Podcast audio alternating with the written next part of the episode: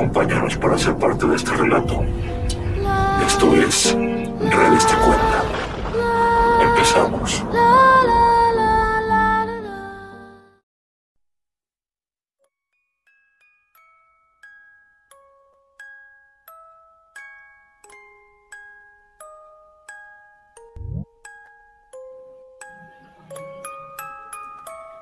Este chico sí que es irresponsable.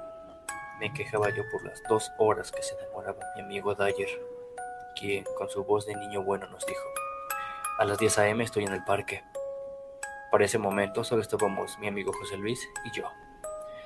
A José Luis no parecía importarle mucho. Él se distraía viendo a los niños jugar fútbol. Qué mal juegan. Me decía. En un momento de aburrimiento, decidimos echar una siesta en el parque mientras esperábamos que Dyer llegara. Después de todo, sin él no podíamos ir a un lugar, el cual no especificó, pero solo sabía que no podíamos entrar sin él. Antes de echarme a dormir pude notar a una chica hablando por el teléfono público. Solo me fijé. No le presté atención y me eché a dormir. Una rama que me cayó del árbol bajo el cual dormía me hizo saltar de golpe. Lo primero que hice fue fijarme en la hora. 25 minutos y ese idiota no llama, dije yo, volviendo a quejarme de la responsabilidad de mi amigo.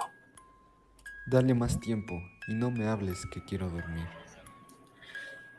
Me dijo José Luis, quien fue el primero en llegar. Y claro, el primero en cortar su sueño. En eso, al voltearme para volver a mi siesta, veo que la chica seguía hablando por el teléfono público. Lo raro era, desde que la vi, ella no hablaba. Parecía más bien que estaba escuchando. Ya habían pasado 25 minutos o más desde que la vi. ¿Quién sabe desde qué momento haya estado ahí? Y de por sí no es normal que una persona pase tanto tiempo en un teléfono. ¿Cuántas monedas habrá gastado? Me dije pensativo. Y decidí que, vez de dormir, podría observarla. Mis ojos se rendían ante el sueño pero yo seguía mirándola. Habrían pasado unos 15 minutos más, pero ella seguía ahí, en aquel teléfono, sin hablar y sin depositar monedas. Oye, José Luis, ¿te has fijado en esa chica de allá? Le dije a mi amigo mientras lo sacudía para llamar su atención. ¿Qué tiene esa chica? Me respondió. Está parada ahí. Tiene más de media hora y ni siquiera hace algo. Tal vez está hablando con su novio. Déjala en paz. Además, ¿a ti qué te importa lo que haga? Poco después de que José Luis dijera eso, pude notar que la chica colgó el teléfono. Solo después de que una sonrisa se marcara en su rostro. Mierda. Vamos a ver. Le dije a José Luis, empujándolo para que avanzara. Pero grande fue mi sorpresa cuando nos dimos cuenta que el teléfono que ella estaba utilizando estaba descompuesto, y al parecer desde tiempo atrás. Tal vez es una enferma mental. Me dijo José Luis sin importarle mucho. Unos minutos después llegó mi amigo Dyer y nos fuimos de ese lugar, del cual no les puedo dar información. A la mañana siguiente fui a llamar desde un teléfono público a mi papá, ya que necesitaba que me llevara a un lugar que no conocía para una entrevista de trabajo. Como yo vivía cerca de la ubicación del teléfono público desde donde llamaba esa misteriosa chica, pasé por ahí, solo por curiosidad. Ahí estaba, la misma mujer, hablando o escuchando, o creyendo escuchar desde el teléfono. Está loca, pensé, y busqué otro teléfono desde donde poder llamar. Pero mi naturaleza desde pequeño siempre ha sido la de ser curioso. Siempre me atrajo el misterio y el terror, cosas que necesitan valor para demostrarse. Esta era una de ellas, y yo lo sabía muy bien, como también sabía que ella no estaba loca, o por lo menos no tanto. Al día siguiente decidí sentarme en el parque y ver si llegaba. Llegué a las 9 de la mañana, puesto que a las dos que fui, una estaba a las 9 y otra a las 10 y media. Entonces creí que vendría más temprano, hasta que a las 9 y 35 tomó el teléfono y puso una moneda. Se quedó callada. Puse a andar un cronómetro para tomar el tiempo en que demoraba esa llamada. Mis ojos eran seducidos una vez más por el sueño, pero mi convicción era más grande y luché por mantenerme despierto, hasta que esa chica soltara el teléfono. Exactamente a la hora volvió a sonreír y soltó el teléfono. Una hora. Una hora que demoró la llamada y solo puso una moneda. La curiosidad me mataba. Entonces decidí esperar hasta que se fuera de mi vista. Para, al fin, yo poder hacer una llamada. Y es lo mismo. Puse una moneda y esperé. El teléfono como siempre apagado. ¿Cuál era el truco? ¿Cómo tenía una hora? Decidí dejar el teléfono de tal manera que no se corte la llamada. Después de todo está malogrado y nadie se preocuparía por devolverlo a su sitio. Minutos antes de que llegara la hora volví y cogí el teléfono. Ya solo faltaban segundos para cumplir la hora y descubrir si ciertamente esa chica era una enferma mental o si el teléfono pues no era inservible del todo. Fue grande mi sorpresa cuando escuché una voz gruesa que me hizo saltar. ¡Pardos! Dijo la voz, que no volvió a repetir ruido alguno me quedé con el teléfono en la mano. Una hora después, pensé otra vez, pardos.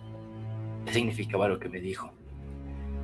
Al llegar a casa me llamaron los de mi entrevista de trabajo y me dijeron que me habían aceptado, que empezaría a trabajar la próxima semana y que el día de mañana debía acercarme para firmar el contrato. Estaba realmente contento por la nueva oportunidad que se me daba cuando sonó mi celular pero esta vez era de otra empresa, de Pardos Chicken. Y como también había enviado mi currículum a ellos, me llamaron para una entrevista, pero ya tenía trabajo asegurado. Debería decirles no gracias o simplemente colgarles. Cuando iba a hacer eso, me acordé de la voz del teléfono público. Pardos. No perdía nada en ir e intentarlo. Resulta que fue lo mejor que pude hacer. El puesto que me ofrecían tenía más beneficios que el trabajo que ya me habían aceptado y tenía mucha mejor paga. Así que decidí quedarme con Pardos. Estaba realmente agradecido con la voz del teléfono público, así que decidí volver a visitarlo. Ese mismo día se me habían perdido cinco soles, pero no les di importancia. Todavía tenía un sol para llamar desde ese teléfono público. Hice lo mismo. Deposité la moneda, dejé el teléfono y me fui a descansar. Y volví en una hora. Al llegar, volví a escuchar la voz, pero esta vez me dijo con un tono entrecortado. En el patio. Colgué. Rápidamente fui a casa y vi el patio. No había nada, excepto algo brillante en medio del pasto. Una moneda de cinco soles. Seguro se me debió haber caído mientras llegaba a casa y no lo escuché porque el pasto no hizo sonar su caída. Estaba tan agradecido con ese teléfono que comencé a utilizarlo para todo. Si se me perdía algo, recurría a él. Si debía tomar una decisión, recurría a él. Ya se había convertido como un amigo íntimo para mí. Aunque claro, no le conté a nadie lo del teléfono. Ni siquiera a mi familia. Todo iba bien, de maravilla, hasta que llegó ese fatídico día. Bueno, yo iba a comprar tranquilamente a la tienda, que estaba a la vuelta de mi casa, cuando me topé con ella. Era la chica que vi por primera vez usando mi teléfono. Yo seguí caminando, pero ella se me paró en medio, me puso la mano en el pecho y me dijo, No vuelvas a usar mi teléfono. Y se fue. Bah, no le iba a hacer caso. Es un teléfono público y todos tienen derecho a usarlo. Además, si lo volví a usar, ¿qué iba a hacer? llamar a la policía. Por un momento vacilaba con esos pensamientos, sin darme cuenta en el lío que me había metido. Ese mismo día, después de usar el teléfono para saber qué juego descargar a mi computadora, vi a esa chica de lejos. Ella estaba mirándome, atenta, de una esquina a otra. Parecía que estaba fuera de órbita, como si estuviera drogada. Tenía una mirada fuerte, y al ver que yo la vi, corrió hacia mí. Estaba sangrando. Tenía cortes por todos sus brazos y piernas. Ella corría de una manera locada. A la par, me estaba diciendo... ¡Teléfono! ¡Mi teléfono! ¡Deja mi teléfono! ¡Te lo advertí! mientras corría, como si no le importara que un auto la atropellara al cruzar la banqueta, como si yo fuese su objetivo, su prioridad para clavar esas tijeras que llevaba en su mano. Sin pensarlo dos veces corrí. No podía volver a casa. Ella me seguiría y sabría dónde vivo. Sería peor. Eran aproximadamente las seis de la tarde y no había casi ningún alma en la calle a quien pedir ayuda. Pero, como ya era bastante rápido, logré perderla. Fue ese momento en que una idea llegó a mi mente. Ya sé, me dije. Utilizaría el teléfono para saber cómo deshacerme de ella o cómo calmarla. Lo que sea que me diga el teléfono será sobre ella y me ayudará. Después de todo, siempre me dice cosas que debo saber. Deposité una moneda. Lo dejé colgando. Rápidamente me escondí en el parque, en una pequeña habitación donde se llevan las herramientas del conserje de la municipalidad, y cerré con llave. Al pasar una hora, decidí asomarme, a ver si la chica estaba por ahí. Al ver que no estaba, corrí rápidamente al teléfono público. Solo faltaban dos minutos. Carajo, debí salir cuando solo faltaran segundos.